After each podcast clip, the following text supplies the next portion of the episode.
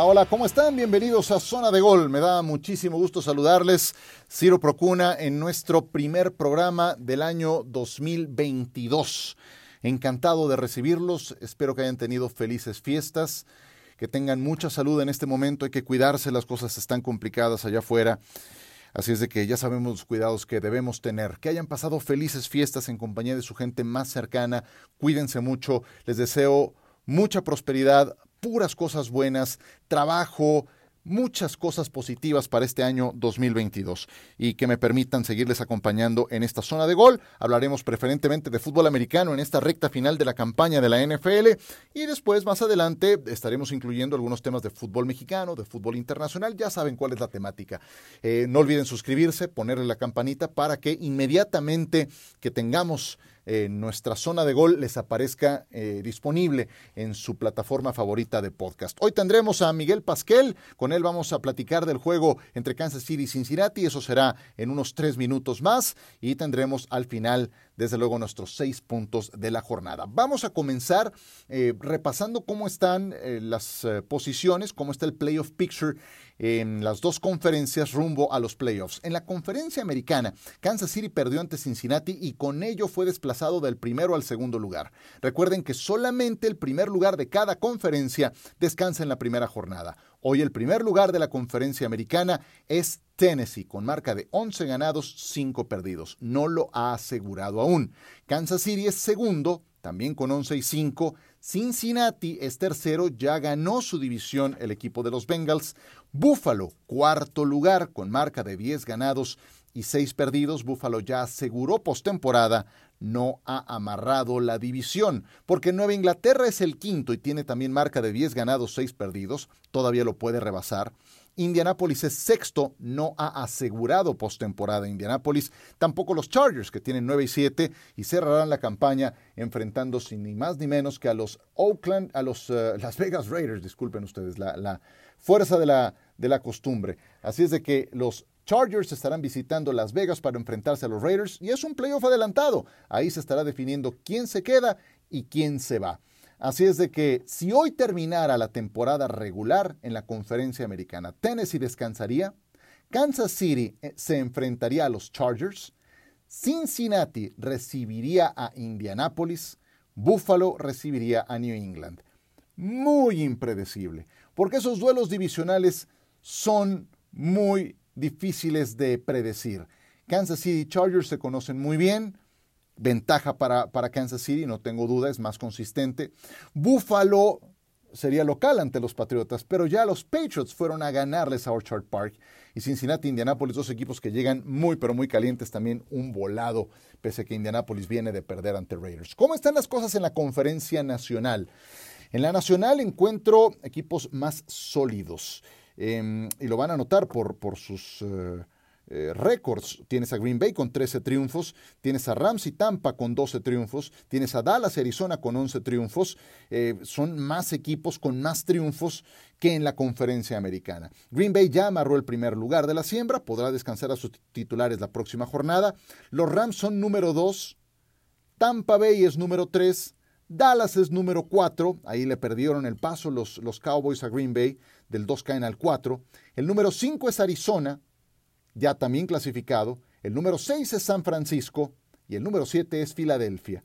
Filadelfia ya avanzó a la postemporada con la derrota que sufrieron los vikingos de Minnesota. ¿Y cómo se jugaría la postemporada si la campaña terminara en este momento? Rams recibiría a Filadelfia, Tampa Bay recibiría a San Francisco y Dallas recibiría a Arizona. Otra vez se enfrentarían Cowboys y Cardinals en Arlington. Solamente queda con vida fuera de esta lista el equipo de Nueva Orleans como último aspirante. Minnesota quedó eliminado con su derrota en Sunday Night Football en Lambeau Field ante los Green Bay Packers. Así están las cosas en este momento.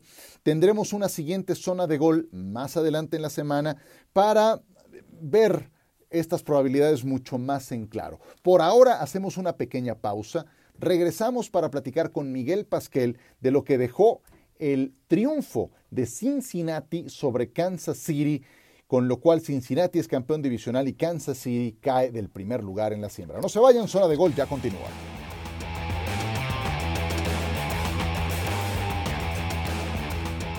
Seguimos en zona de gol y con mucho gusto saludo a Miguel Pasquel por primera vez en este año 2022. Miguel, ¿cómo andas, Michael? Gracias por estar con nosotros. Feliz año. Igualmente, Ciro, feliz año, todo lo mejor para este 2022, para toda la gente que nos sintoniza. Empezando por mucha salud, por supuesto, Ciro, y muchos éxitos. Y bueno, qué jornada inicial dominical, ¿no? Dentro de la semana 17 de la NFL. Sí, fue espectacular. Y a ti te tocó eh, transmitir, yo creo que el mejor juego de, de este domingo Kansas City ganaba 21 a 7 en el primer cuarto, luego 28 a 14 en el segundo. Al inicio del tercero ganaba 28 a 17 y Cincinnati les terminó ganando este partido. ¿Qué pasó? Simplemente los ajustes que hicieron en la segunda mitad del equipo de Cincinnati, ¿no? Eh, tenían 28 puntos el equipo de Kansas yendo a la mitad, parecía que iban a acabar fácilmente con 45 50 puntos, pero esos ajustes permitieron que controlen mejor a Mahomes. Vinieron las dobles coberturas con Travis Kelce y con Tyreek Hill, y eso de alguna manera limitó al equipo de los Chiefs. Y Joe Burrow, ¿qué te puedo decir, Ciro? Es claramente un quarterback franquicia que, ojo, sale al final lastimado, pero dicen que no desea algo mayor y con esto los Bengals consiguen amarrar su división después de varios años.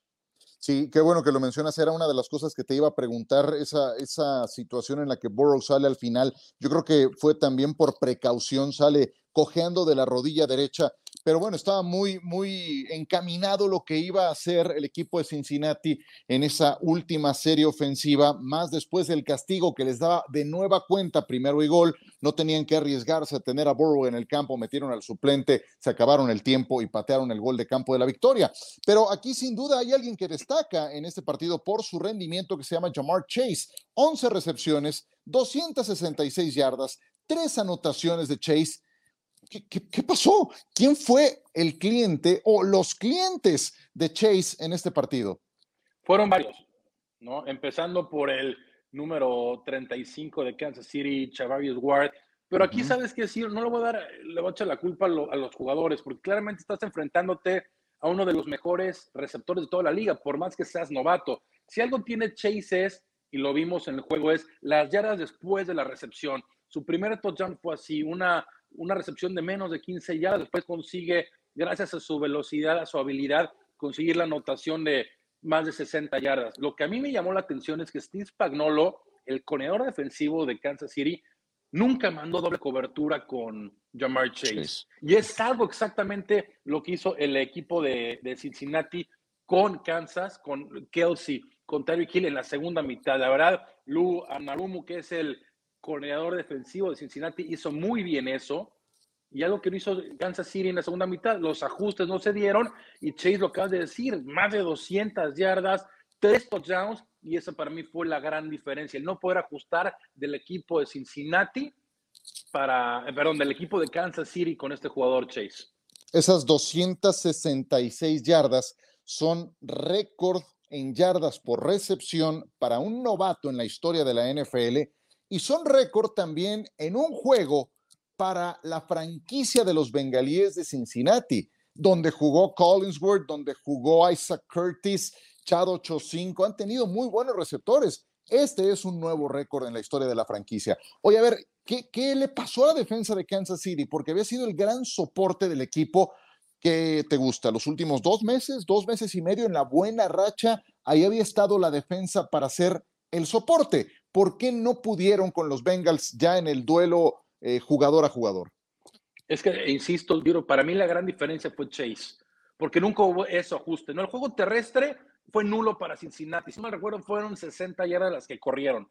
Eso no, no, no, hubo que ajustar porque Joe Mixon prácticamente no hizo absolutamente nada. Lo que hizo muy bien Cincinnati, que no pudo frenar al equipo de Kansas City, es el juego aéreo y Jamar Chase ya sean jugadas laterales, jugadas profundas, pues estás hablando que tuvo Ciro 24 yardas promedio por recepción, porque si vemos fuera de Jamar Chase, el siguiente líder en recepciones fue Joe Mixon, que solamente tuvo, sí, bueno, 7 recepciones, pero 40 yardas.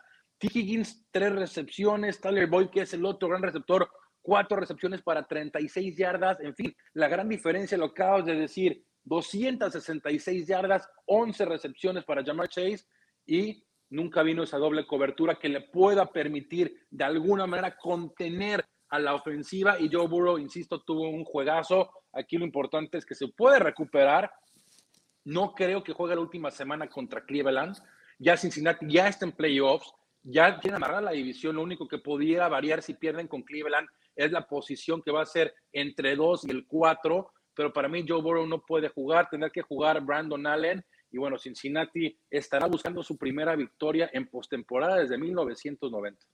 Es increíble lo que sigue pasando. Campaña a campaña en la NFL, te, te encuentras al menos un caso de un sotanero divisional que al año siguiente regresa para ganarla. Y aquí tenemos el caso de Cincinnati, apenas cuatro victorias el año pasado. Yo sé, se lesionó Joe Burrow y no pudo estar poco menos de la segunda mitad de la temporada. Ahora con campaña completa de Joe Burrow son campeones divisionales. Oye, del 0 al 10, ¿cuánto le das en el renglón de ataque temible a la ofensiva de Cincinnati en este momento?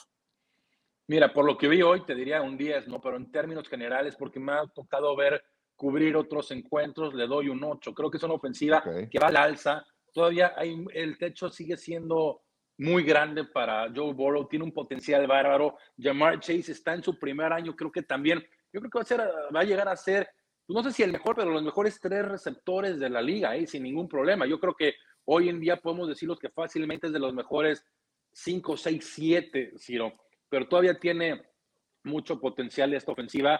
Lo que tiene que ser más constante. ¿Qué Joe Burrow vamos a ver? Lo que hemos visto las últimas semanas, o el que vimos a, eh, a mediados de temporada, donde vino un poco a la baja este equipo, pero conforme vayan a, ganando, generando madurez, este equipo va a tener un, un, gran futuro y sobre todo la línea ofensiva que me gustó mucho, la protección que le dieron a Burrow, Ciro, porque ojo, eh, Steve Spagnolo constantemente estuvieron mandando carga. Constantemente le estuvieron pegando a Burrow, pero cuando tienes esa mentalidad como la de Joe Burrow, sé que van a pegar, pero me mantengo en la bolsa de protección, no me da el famoso happy feet, sabes que tienes un quarterback para mucho, para mucho tiempo si las lesiones lo permiten. Miguel Pascal en zona de gol acaba de transmitir el partido entre Kansas City y los Bengals. Oye, una última de Kansas City.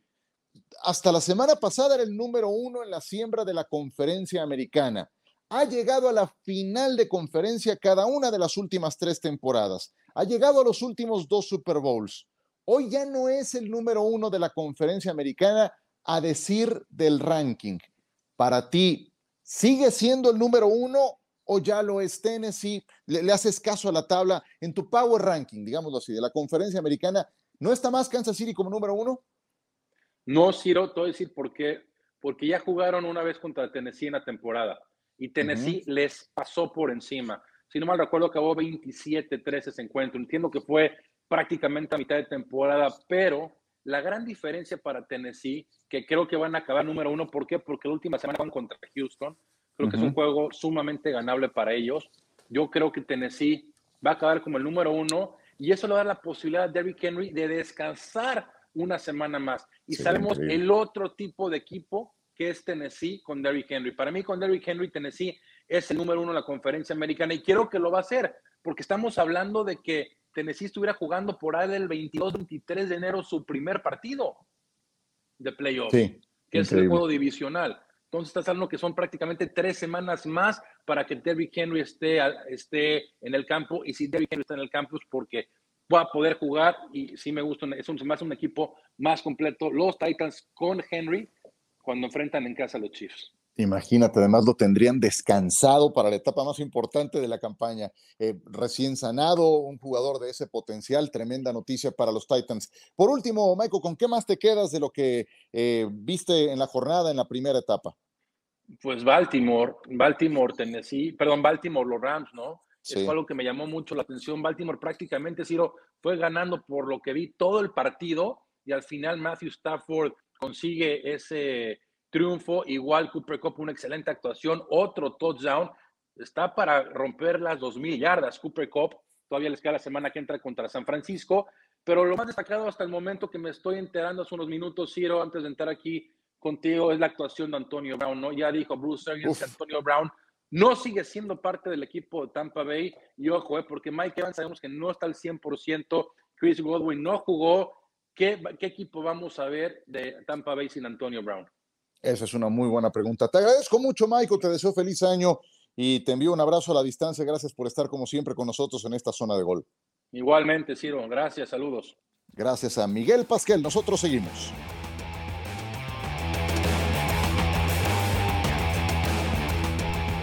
Un gusto siempre recibir en esta zona de gol a Miguel Pasquel.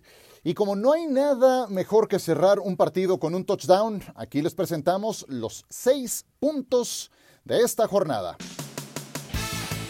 Número uno, la racha de los Dolphins terminó. Yo sé que es difícil ganar siete al hilo en la NFL, eso es una cosa. Otra es que perdamos de vista que en esa racha vencieron a Houston, a Baltimore, a los Jets dos veces, a los Panthers, a los Giants y a Nueva Orleans con el cuarto coreback y más de 20 contagios de COVID. Las marcas combinadas de esos equipos hasta antes de hoy eran de 32 ganados y 58 perdidos. 32-58. Bien dicen en la NFL y tienen razón, a win is a win. Una victoria es una victoria. Sí, claro. Pero analizar a quienes venciste te da perspectiva para calibrar qué tan cierto, qué tan certero es ese buen momento de tu equipo.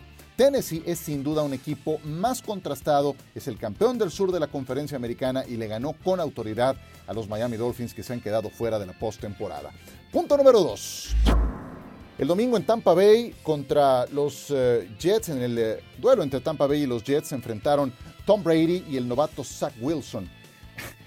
Ambos nacieron el 3 de agosto, eh, con la pequeña diferencia de que Brady lo hizo en 1977 y Wilson en 1999. 22 años de diferencia exactos. Es la brecha generacional más grande que se ha presentado en un juego de la NFL. Y eso solamente es posible con un quarterback titular de 44 años de edad como Tom Brady en esta campaña. Em, y los Buccaneers pues le ganaron a los Jets. Ya eran campeones de su división, del sur de la conferencia nacional, pero necesitaron hasta el último minuto para dar la voltereta en el marcador. Tom Brady lo volvió a hacer, ya saben, pero ahora lo tuvo que eh, realizar esa voltereta con Keyshawn Vaughn, Le'Veon Bell como corredores, Cyril Grayson, Tyler Johnson y Beshard Perryman como receptores. Eso también tiene su valor. Pero no solo eso ocurrió en este partido, de ahí se desprende el punto número 3. De repente, en pleno juego, en la banca, Antonio Brown se despojó del jersey, de los shoulders del equipo, se quitó la playera y los guantes y los arrojó a la tribuna del estadio MetLife, donde fungían como locales los Jets se metió en el túnel, antes hizo ahí un show en uno de los Enzones, se brincaba y se despedía y se largó. Se volvió loco. Una vez más Antonio Brown lo volvió a hacer. Enloqueció. No importa cuando lo escuchen. Enloqueció. Ya se fue de Pittsburgh porque él quería irse. Se fue de los Raiders, o más bien lo echaron de los Raiders. En los Patriotas duró 10 días. En Tampa Bay Tom Brady hizo todo lo posible por rescatarlo, lo llevó a vivir a su casa, fue productivo por momentos, eh, vaya, le fue muy bien en el último Super Bowl y en esta temporada falsificó su cartilla de vacunación, eso le costó tres juegos de sanción, regresó y ahora montó este tango. No me había tocado algo semejante. Al final del partido, pregunta obligada para el coach Bruce Arians que dijo, la carrera de Antonio Brown en los Buccaneers está terminada. Eh, cierro comillas. Yo agrego, es muy probable que su carrera en la NFL también. Y este incidente lo pinta de cuerpo entero. Los Buccaneers no pueden darse el lujo de una distracción de este tamaño cuando se aproxima el camino al Super Bowl. Número 4. ¿Qué le pasa a Matthew Stafford? Está mostrando su rostro más errático cuando más importa cuando los playoffs están a la vuelta de la esquina. De noviembre a la fecha, el quarterback de los Rams lleva 11 intercepciones en un lapso de 8 partidos. Contra los Ravens sufrió 2 y un balón suelto. Sobrevivieron, igual que la semana pasada ante Minnesota, pese a que cubrieron la cuota de entregas de balón. Un juego como este, en playoffs, te cuesta la eliminación. No perdamos de vista el mal momento que atraviesa Matthew Stafford cuando ya nos encaminamos a la postemporada. Punto número 5. Si parecía difícil mejorar la temporada regular del año pasado de Aaron Rodgers, pues lo está haciendo. No lanza una intercepción, escuchen, desde la semana 10.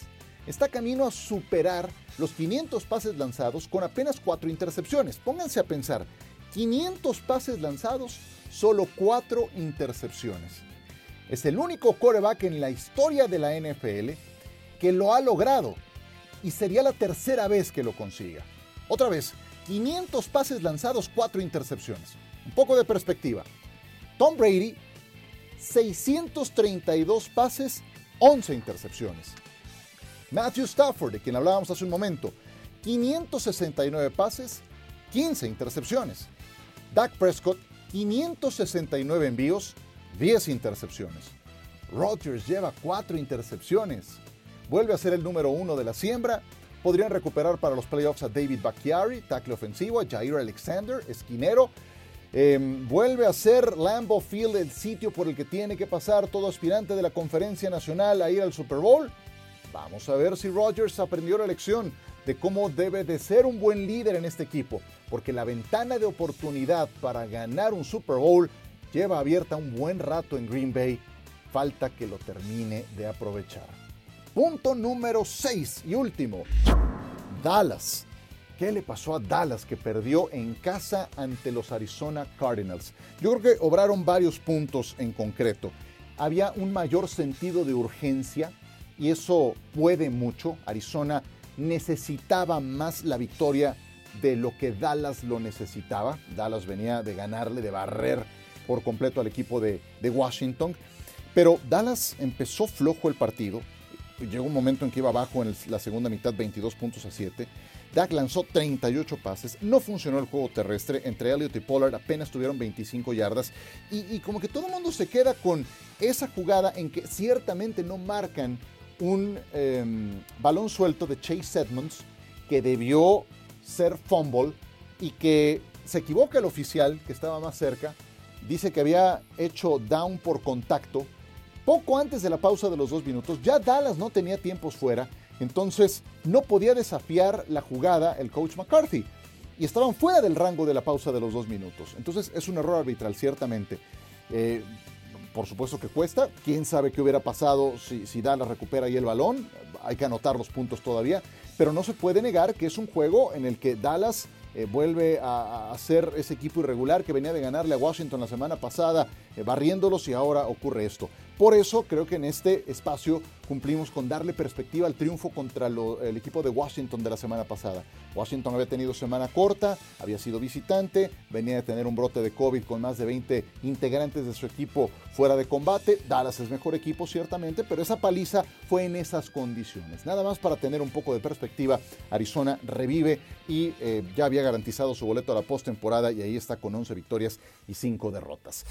Pues es parte de lo que deja esta jornada llena, llena, llena de actividad. Nos falta la última jornada, desde luego Monday Night Football y aquí estaremos para continuar con esta zona de gol. Les quiero agradecer mucho que hayan descargado esta emisión, que tengan feliz año. Eh, gracias por dejar sus comentarios, por suscribirse, por eh, eh, poner la campanita para que les avise apenas esté disponible nuestro nuevo podcast. Así es de que aquí seguiremos. Esta ha sido la emisión 106 de Zona de Gol. Soy Ciro Procuna. Gracias por su compañía. Que la pasen muy, pero muy bien.